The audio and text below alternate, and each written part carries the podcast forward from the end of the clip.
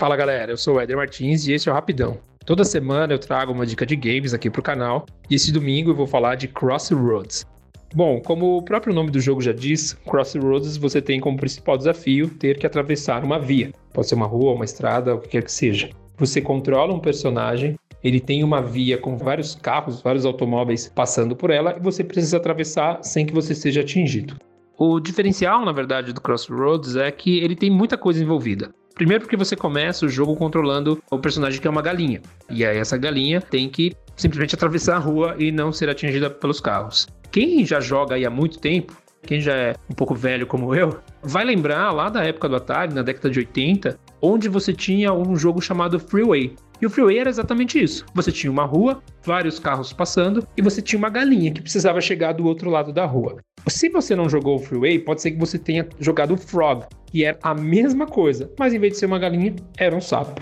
O Crossroads ele faz isso. É uma releitura do mesmo desafio que tinha no Freeway e no Frog do Atari, só que agora ele traz uma visão diferente, repaginado e, claro, no celular. O jogo também é infinito. Você pode ir atravessando essa via que não é só uma rua, mas você pode ir atravessando até onde você conseguir jogar. O que traz também essa característica lá do Atari.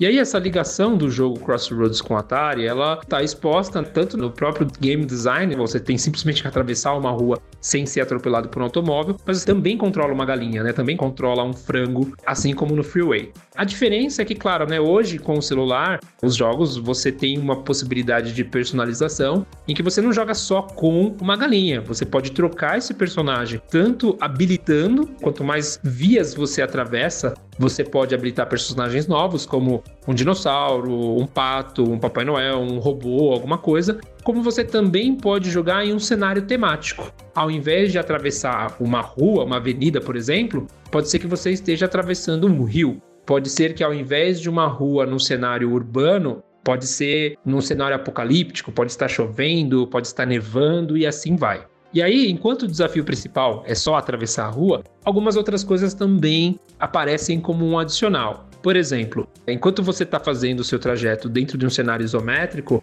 você pode não só ir por um caminho reto, como você pode virar para os lados e pegar algumas moedas. Essas moedas vão te ajudar, se você ir acumulando essas moedas, vão te ajudar a comprar um novo personagem ou comprar um novo cenário, por exemplo.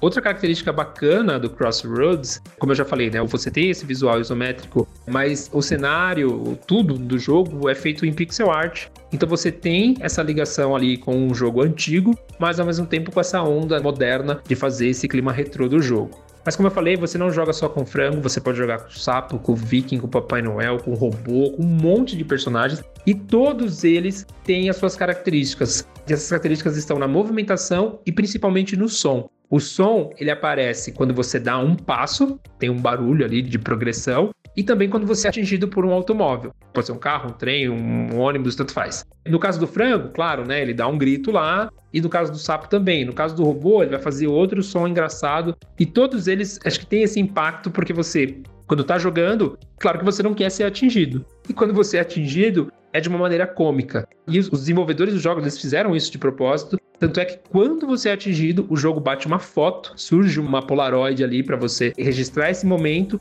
e você pode compartilhar com seus amigos ou compartilhar nas redes sociais para mostrar quantos passos você conseguiu dar. Esse é o grande número do jogo, ele mostra a sua progressão através de um número de passos. Enfim, Crossroads é um jogo gratuito. Ele logo no começo você já vê que ele tem uma proposta engraçada, porque ele é feito pela Hipster Whale e ela tem um logo bem interessante, bem divertido. Ele está disponível tanto para Android quanto para iOS. É só baixar e se divertir. Essa é a minha dica da semana. Se você tem alguma crítica, tem alguma dúvida, você pode falar com a gente nas redes sociais. A gente está nas principais, que é Twitter, Instagram e Face. Ou você também pode mandar um e-mail para a gente.